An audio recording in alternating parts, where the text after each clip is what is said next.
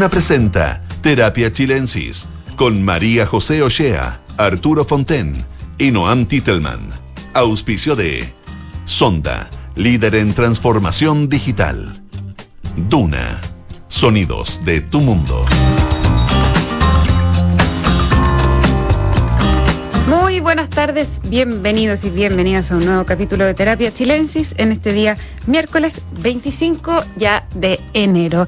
Ayer estuvo con nosotros eh, Pablo Ortúzar, tuvimos un enroque de nuestros invitados, así que hoy tenemos la fortuna de tener en este eh, capítulo de terapia, además de Arturo, por supuesto, Fonten, que está aquí a mi lado, como siempre, y de la cual me siento dichosa de tenerlo a mi lado, para, no restarle Pero no tanto como yo. ningún Ah, mira, siempre, siempre sale con algo mejor. Bueno, todo esto para decir que está Noam Titelman hoy, miércoles, aquí en nuestro estudio de terapia chilena. Yo también estoy dichoso de estar acá, sea el día que sea, digamos. Claro. Mire, mire, eh, esta- esto sí que da ganas de trabajar. Deberíamos ganarnos Oye, como el Great Place to Work o algo ¿Verdad? así. Y yo estaba pensando, fíjate que una periodista de cepa política como tú eh, debe sentirse dichosa con un gobierno como este que cada día hace Se una supera a sí noticia. mismo.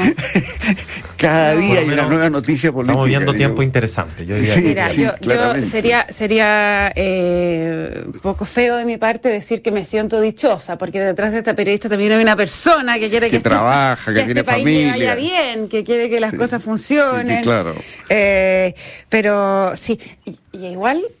Eh, sí, entretenido que pasen cosas, que esté a... a- eh, Para ser justo, igual siento que llevamos como una década así. Llevamos como una década así, en verdad. Está muy cansador. Nosotros todos los días en la redacción nos miramos en la mañana entre los equipos y decimos como, ya pues, déjenos, déjenos descansar un poco, o sea, que podamos ir al cine, no sé, algo. ¿ah? Yo, yo creo que se respiro. nota en que ya ese ya es un mito que en febrero como que es una, un mes de poca actividad política, como que ya llevamos demasiado febrero donde ha quedado grandes escándalos y temas importantes, así que De cabal en adelante. claro.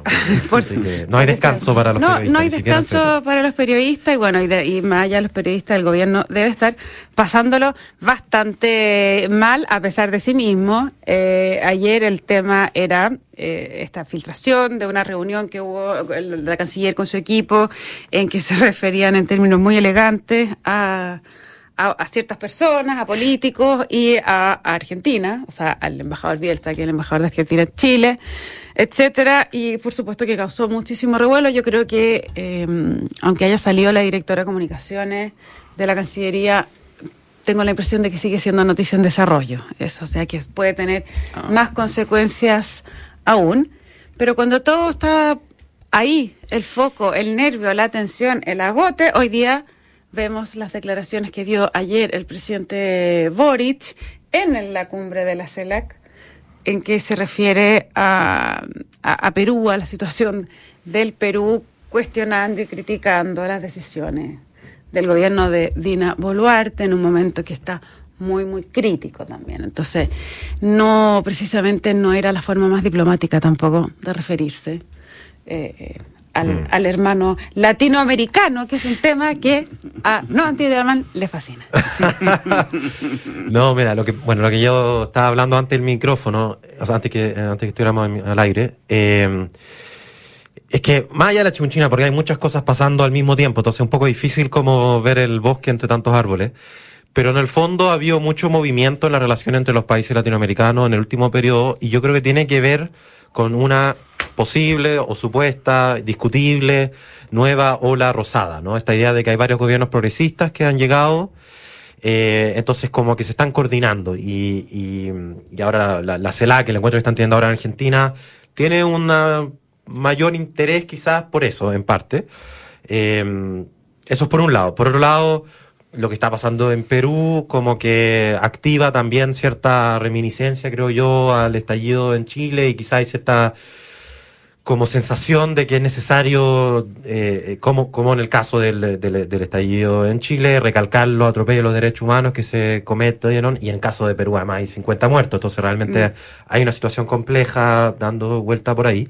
Pero a mí me parecía además interesante porque en el fondo como que se están moviendo varias fichas en este tema. O sea, un tema ha sido lo que está ocurriendo en Perú y, una declaración bastante dura de distintos países, en este caso ahora último del presidente Boric, pero ya había otras declaraciones parecidas. Sí, de Petro, por ejemplo, también fue. Eh, eso es una cosa que se está moviendo. Otra cosa, esta declaración entre Brasil y Argentina de una moneda única, eh, que también generó bastantes reacciones yo diría no muy entusiasta. Dios nos libre, eh, en, Chile al menos, no, yo diría no muy entusiasta. Eh, después también creo que, a ver, lo que el audio que se filtró venía de como una especie de reacción ante unos dichos del embajador de Argentina en Chile sobre el caso Dominga. Entonces, como que hay movimiento en las relaciones y yo creo que detrás de eso, y aquí me voy a alejar un poco quizás del, como de la contingencia, pero yo creo que hay en la izquierda latinoamericana siempre ha habido como un sueño eh, de la patria grande latinoamericana, que, creo que cada tanto, como periódicamente, cuando hay más fuerzas progresistas en América Latina, como que revive un poco eh, y uno empieza a ver más interacciones, más, más conversaciones. Ahora, casi nunca ha podido concretarse más allá de algunos intentos bien eh, débiles de algunos foros internacionales que en general tienen poca incidencia y solo son relevantes, curiosamente, para, para los grupos de ultraderecha que ven en ellos como unas teorías medias conspirativas de que se están apoderando del, del mundo pero que en realidad rara vez llegan a tener mayor incidencia. No me extrañaría que esto de la moneda única latinoamericana tiene harto, posiblemente, de voladero de luces y no va a pasar nada ahí. Es como esas declaraciones media grandilocuentes y hay muchas de esas como señales de hermandad entre los países latinoamericanos.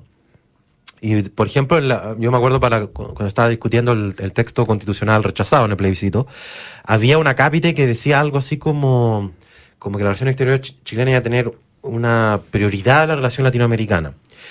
Y, probablemente era una más de varias frases de la Constitución que tenían más valor simbólico que real y nunca se... ¿Qué, significa en concreto eso?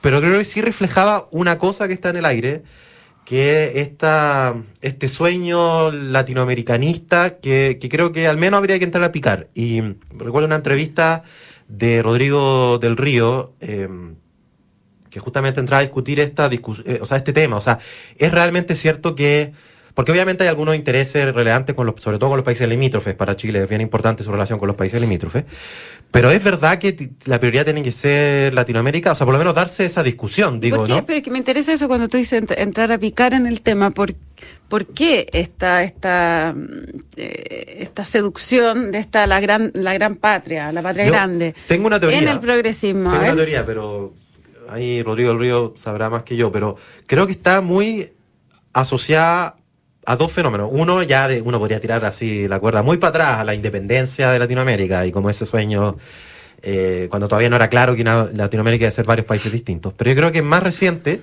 está asociado a las ideas eh, del, modelo de sustitución de importaciones, como esa, esa discusión en los años 60, 70, donde estaba la idea de que... Ah, bueno, un poco relacionada a la teoría de la dependencia. O sea, había una idea de que los países que exportaban eh, bienes primarios, o sea, piedra, palo, eh, pescado, carne, qué sé yo, eh, había algo intrínsecamente en esa relación con el mundo desarrollado que, que, producía o exportaba productos más elaborados, con más trabajo, valor agregado y qué sé yo, y que eso generaba pobreza, básicamente. Una cosa así, había una teoría de la dependencia en esa relación.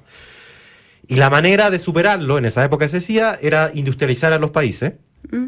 haciendo básicamente altos impuestos a la importación y de, bienes eh, más desarrollados. O sea, por ejemplo, a los autos. O sea, en vez de exportar cobre y que ese cobre se convirtiera en auto y después importar autos, la idea era hacer altos impuestos a los autos y para no importar los autos y producirlos nacionalmente y que con eso se generar riqueza. Y y esto era un punto clave, para que eso funcionara, uno tenía que tener un mercado interno suficientemente grande para demandar esos, esos autos.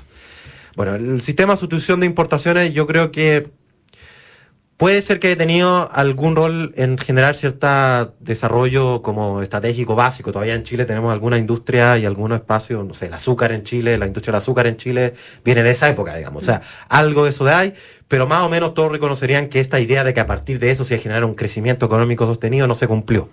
Y una de las explicaciones que se daban era que el mercado era muy pequeño y la solución para eso era abrirse al mercado latinoamericano. Entonces venía como de la mano de la idea de, claro, cerrarse hacia afuera de América Latina, pero dentro de América Latina abrir mercado. Que también era un poco la idea detrás del Mercosur y otras iniciativas que han venido surgiendo después. Entonces está muy ligado a esta idea de industrialización, desarrollo, eh, ideas desarrollistas, sueño latinoamericanista, es como toda una cultura que viene de la mano una con otra. Y de hecho me parece interesante porque creo que la, la ola eh, rosada anterior, el, la, marea rosada anterior, depende cómo uno lo, diga, pero eh, que se dio en lo, digamos, a principios del año 2000, también tenía esta, eh, algo de esta idea, como un sueño latinoamericanista, desarrollista, pero este caso muy empujado por la exportación a China, que es cuando China se vuelve el principal comprador de la producción latinoamericana. Eh, entonces yo siento que lo que estamos viendo ahora es un eco un poco tristón, hay que decirlo, porque creo que no, no tiene la misma fuerza que tenía ese momento. Un poquito trasnochado. Un poquito trasnochado, pero por lo menos en esa época vino de la mano de un crecimiento enorme en América Latina porque había una demanda muy grande por recursos naturales en China. Y creo que hay algo de eso en el ambiente, de, en varias de estas Pero, pero ¿qué pasa con esa visión? cuando eh, ocurre que en, las últimas décadas hay un par de países, al menos en Latinoamérica, que se han desacoplado de, de esta, de quizás de esta hermandad, porque han crecido mucho más, han despegado más que los otros, por el caso de Chile, sin ir más lejos. Entonces, Panamá, eh, Panamá eh, no sé si Uruguay de repente en algunas cosas. Em, entonces, es como volver a la discusión de eh, sacarle los patines. Hay algo de eso. Increíble como algunas metáforas que sobreviven los años, ¿no? entre eso y la cocina llevamos una década usando la misma imagen. Sí, yo me voy a... mi epitafio es decir, eh, eh, con patines a la cocina. Yo siempre pregunto a la gente que nos dijo la primera, ¿se imaginó alguna vez que 10 años después seguiríamos hablando? Pero bueno, ya me, desvía completamente el tema. No, pero quiero decir que Claro, que hay, hay países que en esta hermandad eh, latinoamericana se desacoplan producto de un crecimiento, que es lo que aspira cualquier país a tener, y que su gente de alguna manera está mejor, tiene mejores índices de, de, pobreza, de educación. Eh, entonces, intentar revivir y las relaciones comerciales están básicamente fuera de América Latina, como el caso de Chile. Claro, entonces... Bueno, casi todo en verdad hoy día casi toda América Latina tiene su principal socio eh, en China. Esa, es la realidad. Entonces, ahora, eh, a mí me parece sí muy rescatable la hermandad latinoamericana, pero sobre la base de regímenes democráticos. Bueno. Y, y lo que aquí ocurrió es que hubo un intento de golpe del señor Castillo, que fue exactamente igual al golpe de Fujimori, con la única diferencia que Fujimori tuvo éxito y este fracasó. Y sin embargo, este intento de golpe fue apoyado por Petro en Colombia, por Fernández, el presidente de Argentina, cosa que me mm. parece escandaloso, o sea, eh, y no por el gobierno de Chile. Sin embargo, cuando ahora el presidente Boric eh, se lanza contra la policía peruana, a mi juicio comete una imprudencia, porque estamos en presencia de un movimiento de desestabilización de la democracia del Perú, lo que puede tener enormes consecuencias para los peruanos, desde luego, para los derechos humanos y para Chile.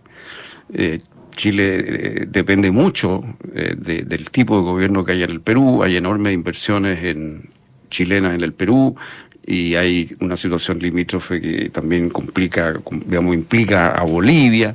Entonces, es una situación particularmente delicada.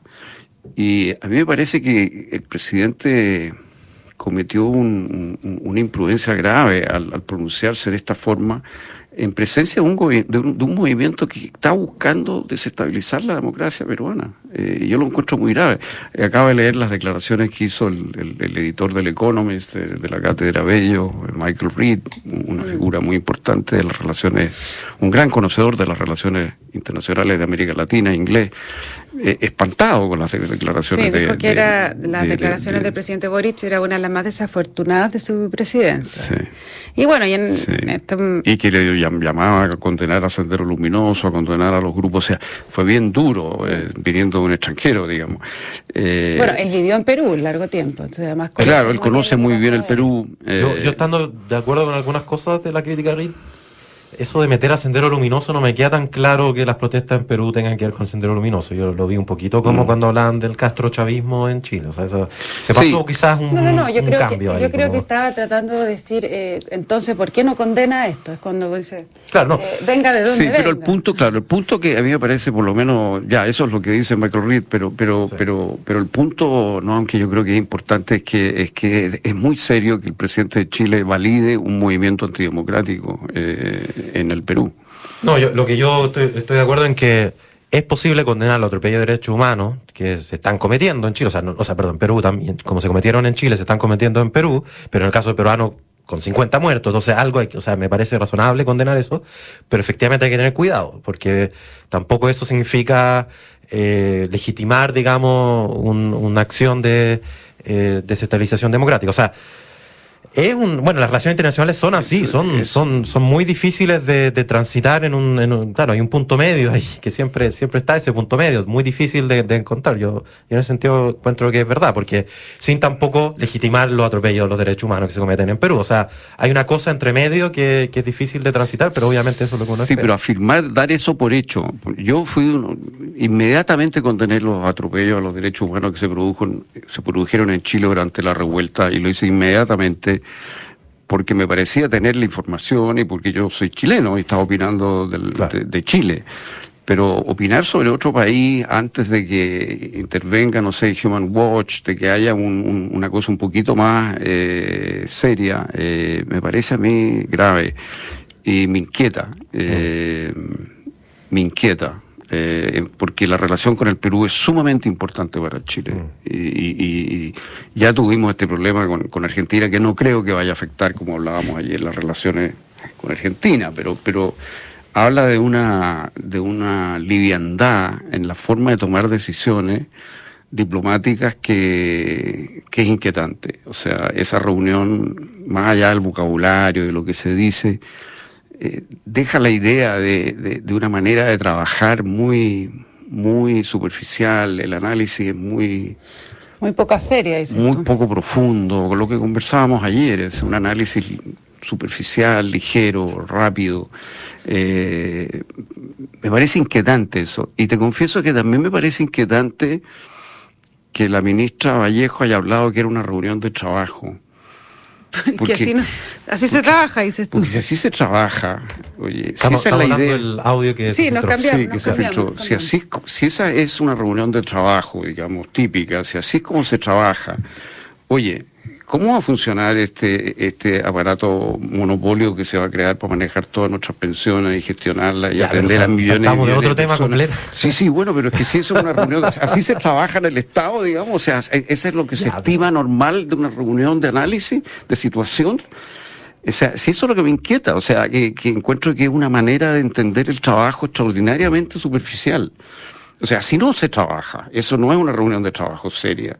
O sea, si las AFP funcionaran con reuniones de trabajo de ese tipo, tendríamos el sistema quebrado hace mucho rato, digamos. Entonces, me parece que me parece que es inquietante usar como explicación, bueno, era una reunión de trabajo, digamos, o sea, no, que eso, es, así no se trabaja. O sea, eso, eso me parece a mí que fue lo que reveló ese, esa grabación, como conversábamos ayer, o sea, la, la superficialidad y la ligereza del análisis es inadmisible. O sea, ese es el punto más de fondo. Además, hubo un error gravísimo que habla de problemas de manejo interno porque esto se grabó y se filtró, digamos, y nadie sabía que se estaba grabando, lo cual ya de por sí es insólito, ¿no es cierto? Que, mm. la, que la canciller no sepa que está siendo grabada en una reunión de análisis estratégico eh, y que además encima eso se filtre o por error, porque no, no tú explicaste ayer y parece que hay claramente, claramente no hubo un espionaje, no, un topo, fue un error.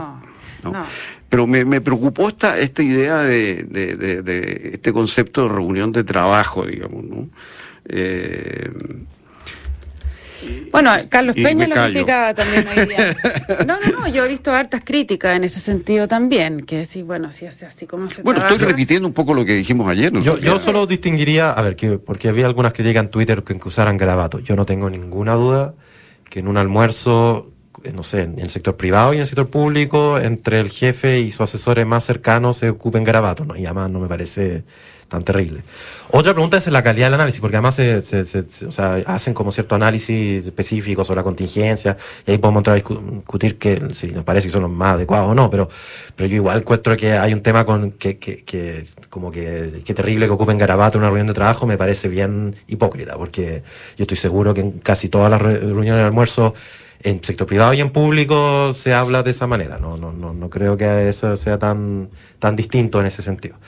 Eh, y volviendo al otro tema, eh, yo creo que es curioso porque justamente lo que más le, se le aplaudía desde Reed y desde el Economist a Boric en otro tema, por ejemplo el tema de Rusia y Ucrania, y, en otros temas como Venezuela, qué sé yo, es que a diferencia de lo que han hecho otros líderes, ha sido muy categórico, digamos. Esto está bien, esto está mal y, y no hay espacio entre medio. Y cuando no apoyó Castillo también. Y cuando no apoyó Castillo. Entonces, pero claro, yo creo que la, la, las relaciones internacionales tienen momentos para eso y efectivamente tienen momentos en el que hay que también saber que efectivamente lo que está pasando en Perú, por ejemplo, hay un gobierno débil además. O sea, yo creo que eso es el otro punto, que, que, que, que, es, es difícil hay una relación muy compleja entre un gobierno débil, una, una, una población, eh, de, eh, digamos, no solamente sublevada contra el gobierno, sino también en conflicto interno. Hay una, tremenda complejidad en todos estos casos. Entonces, yo sí estoy de acuerdo y quizás también se relaciona con el análisis que se, que se filtró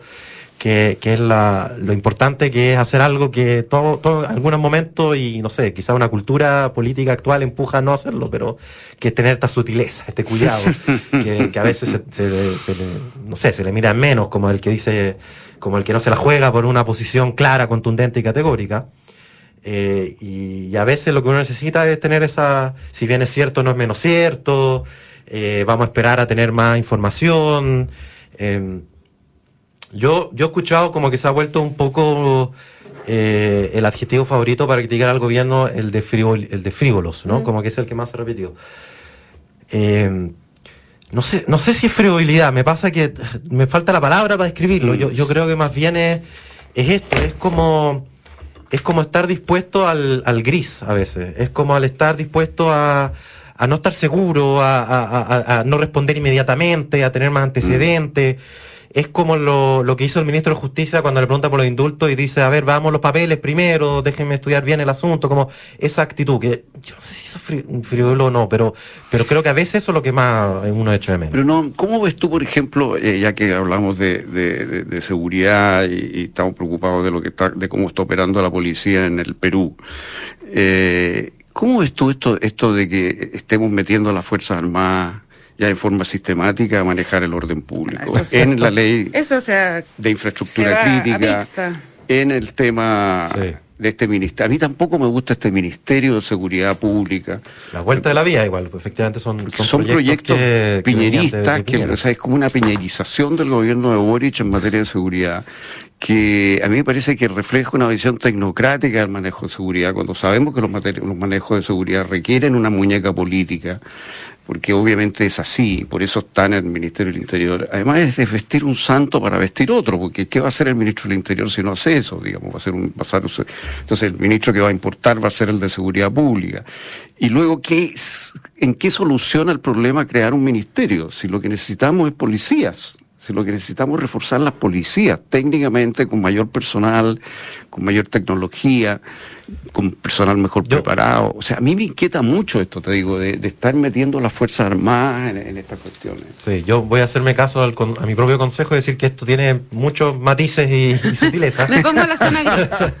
Y en decir, efectivamente, yo también creo que es un tema que hay que mirar con mucha atención y hay algunas cosas clave que yo creo que hay que ver cómo se da en la discusión. Una parte de esto tiene que ver con que, como el Ministerio del Interior es al mismo tiempo el jefe político del gabinete y el de seguridad, hay una, un, una valoración que yo creo que es cierta, que, que las dos cosas a veces no conversan bien. O sea, uno quiere tener al que puede tratar de ser jefe político, y al final termina gastando todo su capital político en el tema de seguridad. Entonces, una razones de separarlo es por tener que se dedique a la parte política del jefe de gobierno eh, y a, a, fondo apoyar al presidente en su rol de jefe de gobierno y, al, y otro que pueda dedicarse al tema de seguridad. Esa es la lógica, no solamente mirándolo desde el lado de la seguridad, sino también mirándolo desde lo que va a pasar con el Ministerio del Interior cuando uno saque seguridad desde ahí. Eh, eso para tenerlo en mente nomás, para, para un argumento a favor. Y lo segundo es que yo sí creo que si que vamos a tener a las Fuerzas Armadas metidas en esto, tiene que ser Fuerzas Armadas especialmente formadas para esto. O sea, no puede ser simplemente meter a, personas formadas para ir a la guerra, ahora defender infraestructura crítica. O sea, habría que tener alguna área del ejército eh, dedicada a esto. Ahora, ¿Y por qué no se hace mejor eso en la policía? Exacto, esa es la siguiente pregunta, ¿por qué no se lo da la policía? Digo yo, por eso digo, esto está, eh, no, no, no estoy diciendo que hay una respuesta fácil y simple para esto, pero, pero al menos creo que eso es una pregunta, o sea, si es que se va a hacer con la Fuerza Armada, tiene que ser un grupo especializado en este tema, no puede ser alguien que está dedicado a otra cosa, de repente tirarlo a hacer eh, eh, en este tema. Y yo creo que esa es una de las preocupaciones de las propias Fuerzas Armadas, que, que, están tirando a personas que no fueron capacitadas para hacerlo y que después ellos van a pagar el pato si es que hay un problema relevante en, en esa situación. Oye, y, lo, dije el otro día y lo repito, eh, después del paro de octubre del año 72, el presidente Allende llamó a los militares al ministerio para que se hicieran cargo, partiendo por el Ministerio del Interior, para que se hicieran cargo del orden público y nunca más salieron, digamos. O sea, eh, eh, estas son cosas delicadas y, y, esto de proteger al ministro del Interior de los problemas de seguridad, a mí no me gusta nada. Me, me parece que justamente un ministro del Interior tiene que asumir el problema de seguridad porque si aquí hay una función del Estado que no puede delegar, es el ejercicio de la violencia. O sea, eso es lo que es el Estado. Sea, el gobierno está esencialmente para eso. Entonces, eh, a mí me parece que esa es la función principal. Un ministro del Interior que quiere dedicarse a, hacer política, pero no mancharse las manos con el tema de la violencia, no va a ser nunca un jefe de gabinete real. Se va a desplazar el poder al que realmente está haciendo eso. Y ahí van a estar las noticias políticas, ahí va a estar la, la José eh, reporteando eh, la embarrada que quedó. La embarrada va a quedar entonces en el ministerio, ya no un número cuánto, porque nosotros estamos creando ministerios eso. Bueno, me, remito nuevamente a la zona gris, pero tiendo a pensar que eh, cuando estamos además en, en momentos en que tenemos un sistema político tan fragmentado y difícil, no es malo tener un jefe de gabinete dedicado exclusivamente a ordenar a la política, ordenar los partidos, ordenar eh, que se saquen adelante los proyectos y otra persona que esté dedicada 100% eh, al tema de la seguridad pública. No lo encuentro a, de buena y primera una mala idea. Sí encuentro que es, eh, me parece más criticable así de buenas a primeras también esto de que eh, los militares estén haciendo funciones de policía, porque eso no, no, no, corresponde. Y sí hay una deuda pendiente en fortalecer las policías, en mejorarla, en, en, dotarlas de mayores conocimientos, tanto en derechos humanos como en otras cosas. Lógico, lógico. Eh, pero el tema de, de, de, que haya un Ministerio de Seguridad Pública, eh, si uno tiene dos crisis grandes, una crisis que es la política y otra crisis grande que es la seguridad, no creo que sea Pero malo. Están tan interrelacionadas. Mira tú lo que le pasó al ministro Moreno cuando se produjo la muerte del comunero mapuche en el sur. Inmediatamente se acabó el proyecto del ministerio que él manejaba. Entonces, esa es la realidad. La realidad es que el manejo de la violencia es uno de los factores políticos centrales de un gobierno. Entonces, ahora, claro, tú puedes tener un ministro del Interior que en lugar de Sexpress, por ejemplo, porque eso sería, ¿no es cierto?, una especie de ministro del Interior Sexpress, o sea, eliminar entonces Sexpress. Pero a mí me parece que nada de esto va al fondo del problema. Si el fondo del problema es que tenemos pocos policías y mal entrenado. O sea, yo te digo, los números que yo tengo, no sé, a lo mejor tú los puedes chequear mejor, digamos, y puede que estos números estén un poco antiguos, pero eh, eh, en, en, Londres hay un policía por cada 210 habitantes, en Nueva York un policía por cada 218, en Buenos Aires uno por cada 169, en Santiago uno por cada 537 habitantes. Entonces, nosotros tenemos todos los alcaldes están pidiendo aumento de la votación policial. Y además tenemos necesidad de mejor preparación técnica, mejor preparación de manejo de su propia tarea. En fin, o sea, hay una enorme tarea que hacer en mejorar las policías. ¿Por qué no nos concentramos en eso en lugar de estar discutiendo nuevos ministerios que van a que luego, posteriormente, serían cargo de esto? Aparte el problema que tiene el proyecto que mete a, los tribunales de justicia, como han dicho los propios supremos. Cuestionaron la independencia que eh, Poniendo en juego la independencia de los poderes, que es una cosa muy delicada.